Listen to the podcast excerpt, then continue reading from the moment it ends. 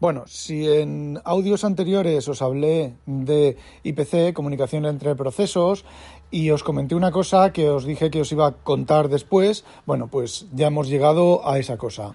Os voy a contar la sincronización entre procesos y threads, pero vamos, esto se suele hacer normalmente dentro de un mismo programa, aunque funciona exactamente igual entre diferentes programas, entre diferentes procesos. Acordaros de la nomenclatura, ¿vale? Bueno, pero antes debemos de explicar, tengo que explicar otra cosa, que es el Task Scheduler, que no es el administrador de tareas que vosotros veis en el programa, hacéis eh, botón derecho administrador de tareas y veis ahí todos los programas que se están ejecutando y tal. No, no, no me refiero a eso. Me refiero al bloque, al programa, la cosa del núcleo de Windows y de Mac OS y de Linux que decide que decide cuánto tiempo se ejecuta un programa antes de quitarlo de los procesadores. Es decir, en la época cuando solo había un procesador y un hilo, pues los X86, o sea, los 8086, 8088, los 286, los 386, los 486, los 586, los Pentium, los Pentium 2, los Pentium 3, los Pentium 4 creo que también, hasta los Core,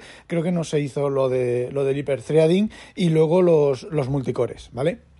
Bueno, pues originalmente lo que hacían los núcleos era, tú tenías, por ejemplo, el programa 1, el programa A, el programa B y el programa C en ejecución a la vez. ¿Qué es lo que hacía el programa? El, el Task Scheduler.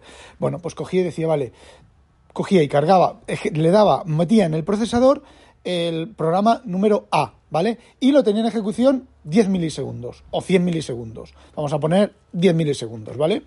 Lo sacaba del procesador, cogía el proceso número 2, lo ponía, lo ejecutaba durante 10 milisegundos, lo sacaba, lo ejecutaba, eh, ponía el 3, 10 milisegundos, luego ponía el 1, 10 milisegundos y así tú a tu en el aspecto que tú manejabas el programa, parecía que los tres programas se estaban ejecutando a, se estaban ejecutando a la vez. Eso que así a simple bote, bote, parece fácil, no es nada fácil. No es nada fácil porque tenemos un supervisor que tiene que parar, decirle al, a la CPU, para, de este rango de memorias, ahora sácalo todo, vuélvelo a meter, vuelve a meter esto de este otro rango de, de, memoria, ejecuta, continúa la ejecución. Ahí hay que guardar estado de todas las variables del procesador, sacarlas del procesador, meter las nuevas variables. Todo eso al principio se hacía pues con software, ¿vale? Los procesadores pues no ayudaban mucho. Había una serie de registros que cada vez han sido más registros dentro del procesador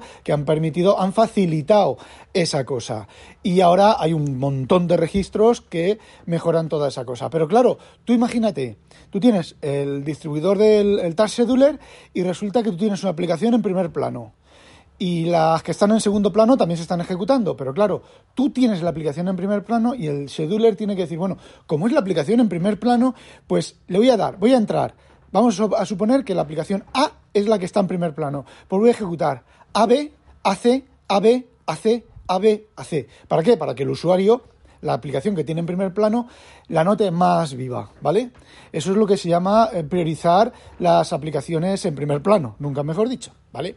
Bueno, y esto es la explicación de la tarea de un administrador de tareas o, o, el paralelismo no preemptivo. Estaba el paralelismo preemptivo, que era como funcionaba Windows, pues podríamos decir que hasta Windows 95, 98 o Millennium, ¿vale? Que eh, simplemente lo que hacían los programas era, bueno, pues tengo una cosa que se llama bucle de mensajes, ¿vale? Que ya os, os podré contar sobre eso también un montón de cosas, el Sasser y el Blaster.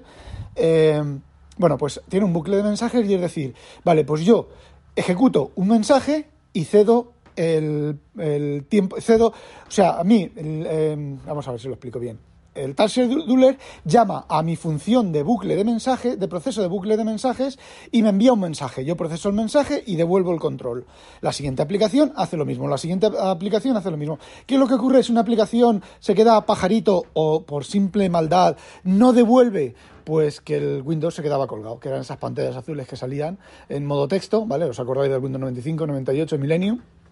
Que salía una pantalla que decía, la aplicación no sé qué ha dejado de responder. Conforme iban avanzando los procesadores, se podía evitar que una aplicación con mayor facilidad, que una aplicación pues colgara al sistema. En la época del 286 se colgaba una aplicación de Windows y tenías que tirar de botón de reset porque no había, bueno, de Windows y de MS2 porque el procesador no soportaba, no soportaba el, el no soportaba el Task Scheduler, no soportaba retirar del procesador lo que se estaba ejecutando. Eran las aplicaciones que amigablemente una cedía a otra. ¿Y qué ocurría si una aplicación, en lugar de procesar un mensaje, procesaba 10? Pues que esa aplicación funcionaba mucho más rápido y ralentizaba a todas las demás, ¿vale? Eh, bueno, pues todo eso se ha ido solucionando, ¿vale? Sigue funcionando, ¿eh? Windows tiene su bucle de mensajes, se procesan mensajes, es un tema súper complicado, es muy bonito, ¿vale? Pero súper complicado. Bueno, pues eh, eso se cambió con el tiempo, se fue evolucionando al modelo más clásico de Unix, ¿vale? De que es el microprocesador el que el procesador, perdón, el sistema operativo el que da los tiempos a cada procesador, ¿vale? A cada núcleo, a cada procesador, cuando hay un procesador, pues a un solo procesador, cuando hay un hiperthreading, a cada hiperthreading, cuando hay más, más cores, a más cores, y cuando hay una arquitectura NUMA con diferentes procesadores, pues a la arquitectura NUMA. La arquitectura NUMA es tan complicada que eh, la memoria y el, hardware y las cosas están particionadas. Es decir, de la dirección física real tal a tal pertenece a estos dos procesadores. De la tal a la tal a estos dos. De la tal a la tal a estos dos. Que, era, por ejemplo, como funcionaban los Mac Pro de hace un montón, un montón de años. ¿Qué ocurre si una aplicación necesita eh, memoria, necesita conocer un, conocer un dato de otra aplicación que está en otro nodo NUMA? Ah, complicado ¿vale? No sé cómo funcionaba porque nunca lo he estudiado y tampoco me interesa mucho ahora. Bueno, pues conforme se iban añadiendo más procesadores y más cores, bueno, mayormente más cores, ¿vale? Para nosotros, entre nosotros, más cores. Eh, ¿Qué es lo que ocurría? El Task Scheduler tenía que hacer más, más floripondiadas, ¿vale? ¿Qué es lo que ocurre? Que al tener más cores, pues se pueden ejecutar más programas a la vez. Es decir, tú en, en los 10 milisegundos de tiempo de asignación de tarea, pues a lo mejor puedes tener dos programas ejecutándose a la vez. A la vez. No uno detrás de otro, sino dos a la vez. los algoritmos de asignación de prioridades y de todo eso, pues eh, han ido evolucionando exactamente igual que los cores. Y hasta donde yo sé, Microsoft yo creo que hasta Windows Vista Microsoft ha experimentado mucho con eso. Cada versión de Windows, de Windows y cada incluso Service Pack ha tenido diferente eh, filosofía de asignación de esos, de esos pequeños tiempos. Yo, desde Windows Vista, Windows 7 a Windows 10 y luego a Windows 11, yo no he visto ningún cambio. Además, se veía. Tú veías que, por ejemplo, en Windows XP yo he sido usuario de Windows NT, Windows 2000, Windows XP, bueno, también Windows 95, ¿vale? Y 98, pero mi sistema principal de trabajo ha sido, desde que salió NT 4.0, ha sido Windows NT. Y cambiar de sistema operativo, tú que las aplicaciones respondían diferente. La dinámica de la aplicación, en primer lugar, en, en, en Foreground, la que tú estabas usando, respondía muy diferente de pasar de Windows NT a Windows 2000, y de Windows 2000 a Windows XP, y de Windows XP a Windows 7. Eh, lo notaba que era Microsoft bueno, pues estaba recogiendo telemetría o con lo que estuviera haciendo cambiaba el scheduler. A partir de Windows 7 yo no he notado mucha diferencia, a lo mejor lo han cambiado, lo cambian, ¿vale? Pero yo no lo he visto, tampoco he leído nada, nada, sobre, nada interesante sobre eso. Vale, ¿y por qué todo este rollo? Pues muy sencillo. Igual, igual que una aplicación que el scheduler asigna diferentes tiempos a diferentes procesos, lo hace a los threads. ¿Vale? Entonces vamos a suponer un sistema teórico, ¿vale? Una máquina de dos cores, ¿vale? Y un programa que tiene dos threads, el thread principal y un thread secundario. Esos dos threads se están ejecutando a la vez. Están ejecutándose simultáneamente, están accediendo a la memoria simultáneamente. ¿Qué ocurre si los dos threads quieren modificar la misma posición de memoria virtual de su proceso. ¿Os acordáis que los threads tienen eh, el proceso, la memoria virtual está compartida? Tú puedes tener todas las instancias que quieras del thread, pero puedes tener, por ejemplo, las variables de instancia de la clase en donde está la función que hace el thread, eh, son compartidas, ¿vale? Y esas variables pertenecen a una dirección de memoria que es la misma en los dos threads y que pertenece al mismo espacio de direcciones. ¿Qué ocurre si los dos threads van a escribir en esa variable? Se puede armar la de Dios. No solo se puede armar la de Dios, que esto ya lo expliqué también, sino que si esos dos, si esos dos thread, por ejemplo, imaginaos, el primer un thread entra nanosegundos antes que el siguiente, modifica los bits de nivel bajo, pero le queda por modificar los bits de nivel alto, y el otro thread entonces entra, a ver, se pueden producir eh, pantallas azules, ¿vale? Pantallas azules muy bonitas, pantallas azules muy bonitas. Creo que era el error, la excepción número 24, 0x0000024, que eran muy bonitas, porque a veces, había veces que una 024 corrompía el sistema y te tocaba reinstalar. Eso tampoco pasa, ¿vale? No recuerdo qué excepción era exactamente, pero me suena que era, que era esa. Bueno, eh, ¿qué es lo que ocurre si estamos haciendo lo mismo con procesos? Pues exactamente igual con procesos. Es decir, vamos a ver, vamos a aplicarlo un poquito con más detalle. Imaginaos que yo tengo, yo voy a actualizar una variable entero, ¿vale? El, ejemplo que os, que os comenté el otro día. También, yo tengo una variable, un contador, ¿vale? Que cada vez que un thread entra o cada vez que un thread hace una operación, ¿vale? Incrementa ese contador pues para contar cuántas veces, yo qué sé, pues cuando imaginaos que estamos actualizando eh, una base de datos, cuántos registros hay actualizados. Y hay dos threads que están actualizando la base de datos. Es una burrada, ¿vale? Es una burrada. Normalmente esto lo suele hacer un thread en bucle, pero bueno, imaginaos que son dos threads. Un thread empieza por la parte de abajo de la base de datos, por el último registro, y el otro thread empieza por la eh, parte de arriba de la base de datos. Acordaos de las estructuras de datos que os comenté. Imaginaos que las estructuras de datos están, la base de datos por temas de optimización son dos ficheros de base de datos. Pues un thread actualiza un fichero y el otro thread actualiza el otro fichero, que además están en discos diferentes. Todo eso lo suelen hacer los servidores. No solo lo suelen hacer los servidores, sino que es transparente para el usuario. Es decir, cuando tú eh, mandas una actualización de una consulta de una base de datos, es el sistema operativo con el gestor de base de datos, con dónde están almacenados los todos los ficheros, lo que gestiona todo eso. Tú imagínate que eso lo envíes, lo hagas sin sincronización, ¿vale? ¿Qué es lo que ocurre? Pues ese contador, por ejemplo, del número de registros actualizados son 4 bytes, las actualizaciones se realizan byte a byte.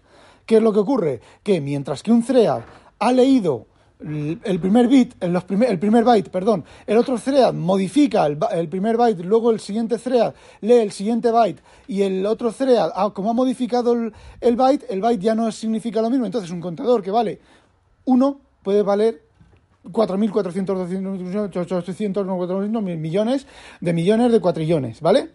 Por ejemplo, en el otro ejemplo, en, el, en, el, en uno de los episodios os lo conté un poco mejor. Vale. ¿Cómo solucionamos eso? Pues eso lo solucionamos de básicamente dos maneras. Voy a explicar solo dos maneras. Eh, lo primero es lo que os comenté del interlocker, ¿vale? Tienes el sistema operativo, Windows en este caso, me imagino que Mac OS y Linux tendrá lo mismo porque si no, no funcionan, ¿vale?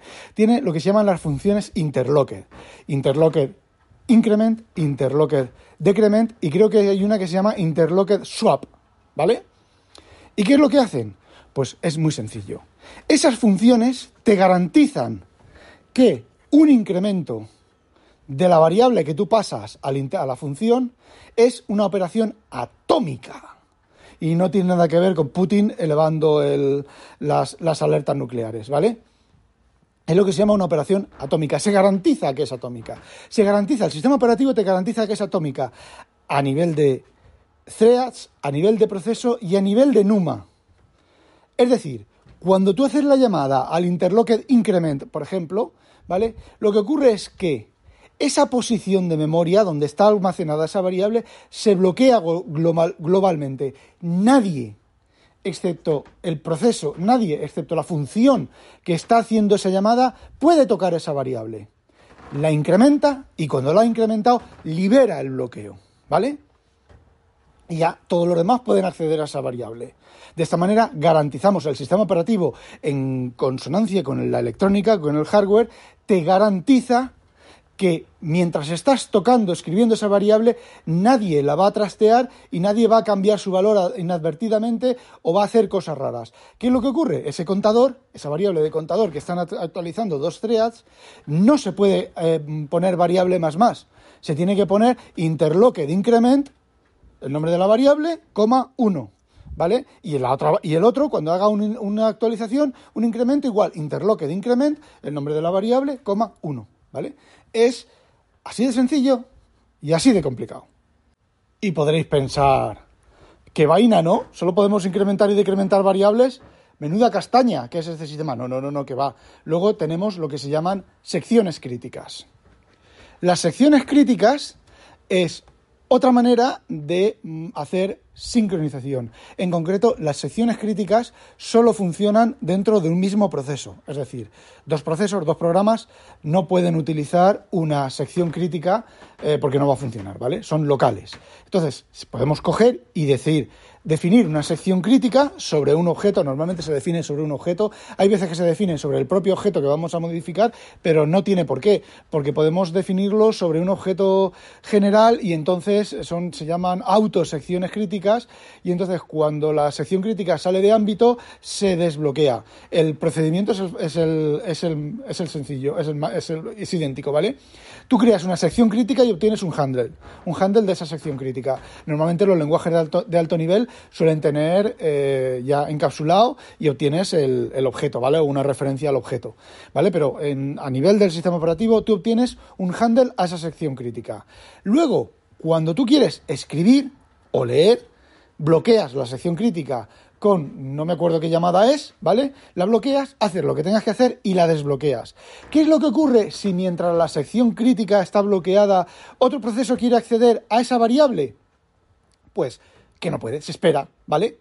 Cuando haces enter, eh, enter critical section, creo que es, entras en la sección crítica, vamos a ver, vamos a ver. El proceso A hace un enter critical section del objeto que has definido tú como sección crítica. Modifica lo que sea y luego ejecuta leave enter eh, leave inter eh, critical section, ¿vale? ¿Qué ocurre si otro proceso entra a la vez, no, entra mientras un proceso, proceso no, perdón, thread, mientras un thread tiene, está dentro de la sección crítica? Pues muy sencillo, la sección crítica se para, el proceso se para ahí hasta que la sección crítica ha liberado el otro thread ha liberado la sección crítica y entonces ejecuta el bloque que haya dentro de la sección crítica. Y de nuevo, el sistema operativo te garantiza que si dos procesos van a entrar a la vez en una sección crítica, no entran a la vez.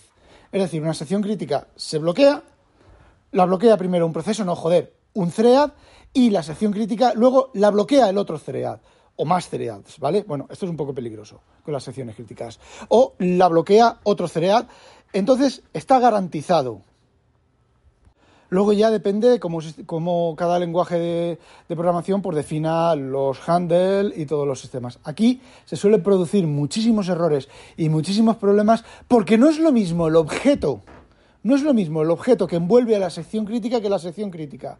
Si ocurre que dos threads empiezan a trabajar con el objeto que bloquea la sección crítica, pero, pero, pero, no han bloqueado la sección crítica, se pueden producir cosas rarísimas, problemas rarísimos, que, bueno, pues necesitan hombres de pelo en pecho para definir esas clases y esos objetos de manera adecuada para que no se produzcan este, ese, ese tipo de cosas. Yo normalmente, yo siempre que puedo, trabajo directamente con la sección crítica y con el handle, porque no hay nada en medio, ¿vale? Y me garantiza el sistema operativo. La sección crítica se crea, por ejemplo, el, el padre crea la sección crítica, define el handle y lo pone en una variable. Y luego los demás eh, usan esa variable para entrar y salir de la sección crítica. La ventaja que tiene C++, por ejemplo, y C Sharp también, es que son las autosecciones críticas, que entonces es, tú entras en una sección crítica y cuando la sección crítica sale de ámbito, es decir, se llama al destructor de la sección crítica, la sección crítica se libera automáticamente. Porque os digo una cosa, si se te olvida liberar una sección crítica o el programa peta, ese thread peta con una sección crítica, termina, de ahí no sale. El siguiente programa, que el siguiente thread que esté esperando a la sección crítica, no sale. Y el programa, el programa o esos, esos threads se quedan pajarito. Pajarite. No, puedes entrar a la sección crítica con un timeout. Y entonces, si durante el tiempo que tú has definido la sección crítica no se libera, se produce un timeout, recibes un, un, retorno de timeout en lugar de un retorno de que la sección crítica eh, has entrado y, bueno, pues el programa tiene que actuar, que actuar en consecuencia. No es fácil. La sección crítica es eh, la variable es un método, es el método menos costoso de sincronización. El problema es que solo funciona dentro de un mismo de un mismo proceso, en los subprocesos de un mismo el subproceso, los threads y fibras de un mismo de un mismo proceso eh, y normalmente se suelen, se suelen hacer cuando necesitas un writer y muchos reader. Es decir, solamente un thread va a escribir en la variable y luego otros threads van a leer de la variable, solo van a leer de la variable. Si tienes varios threads que van a escribir sobre la variable, las secciones críticas no son buenas. Es el siguiente cosa que vamos a ver, que son los mutex. Los mutex es un objeto de sincronización que es global. No solo es global a la aplicación, sino que en entornos de terminal server es global al servidor, al terminal server completo. Es decir, un programa en un cliente de un terminal server puede estar ejecutando, puede, eh, puede mm, bloquear un mutex y otro programa en, otro en el mismo terminal server, pero en la otra punta de la oficina, tiene que esperarse a que el programa que ha bloqueado el, el mutex lo libere. Y simplemente es exactamente, el funcionamiento es exactamente igual. Créate mutex, y ya no me acuerdo cómo se, cómo se usaban las funciones del mutex porque es algo que no suelo necesitar yo y cuando lo necesito pues lo miro, ¿vale? Lo miro en la documentación y lo uso. Los mutex aquí sí que es exactamente igual que las secciones críticas, pero son globales a la aplicación, son globales al PC, al equipo donde estás ejecutando y son globales al servidor. ¿Cuál es el mayor problema? Que son muy caros. No es que valgan dinero, son muy caros en tiempo de proceso. ¿Por qué? Pues porque un mutex puede bloquearte el ordenador entero. Puedes hacer que un mutex bloquee todas las aplicaciones del sistema. Al mutex tiene un nombre, ¿vale? Tienes que dar una cadena con un nombre. Normalmente se le suelen dar cadenas porque son globales. Es decir, si tú en un programa haces eh, créate mutex y lo llamas pitico de boina mutex, si otro programa llama Create Mutex con pitico de boina Mutex, es el mismo Mutex. ¿Vale? Y es la manera que se tiene de que dos programas, dos procesos, se sincronicen. Acordaos aquello de la memoria compartida, los ficheros compartidos y tal. Bueno, pues lo que haces es crear un mutex. Y como el nombre del mutex es el mismo en los dos procesos, es el mismo mutex.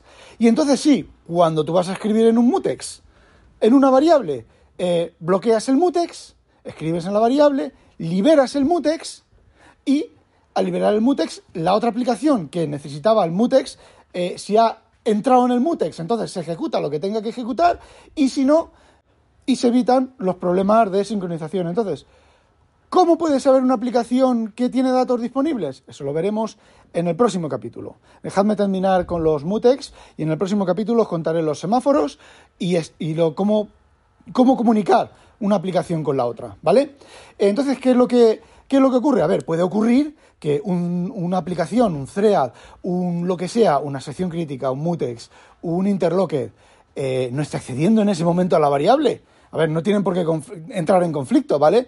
Eh, simplemente, pues yo qué sé, una aplicación eh, entra en una sección crítica, entra en un mutex, hace lo que tenga que hacer, la otra aplicación, pues yo qué sé, está esperando a que tú hagas enter, a que pulses enter, pues no pasa nada. A ver, no hay retardo, no hay bloqueo, no hay nada. Este tipo de estructuras de datos y este tipo de, elementos de software eh, se utilizan para, se ponen para cuando se produce el conflicto. Evidentemente, si dos aplicaciones están continuamente accediendo al mismo recurso, al mismo sistema, pues los mutex son muy interesantes, ¿vale? El problema del mutex, el problema del mutex es que es el mismo que la sección crítica. Suele valer cuando una aplicación escribe y las demás leen. Una aplicación o un thread o un proceso o un programa en un terminal server y otro programa lee. ¿Y qué ocurre cuando son varios los que escriben y varios los que leen y demás? Pues eso lo veréis en el próximo audio. Este podcast está, está escrito a la red de sospechosos habituales. No olvidéis sospechosos habitualizaros. Adiós iba a decir a demonio.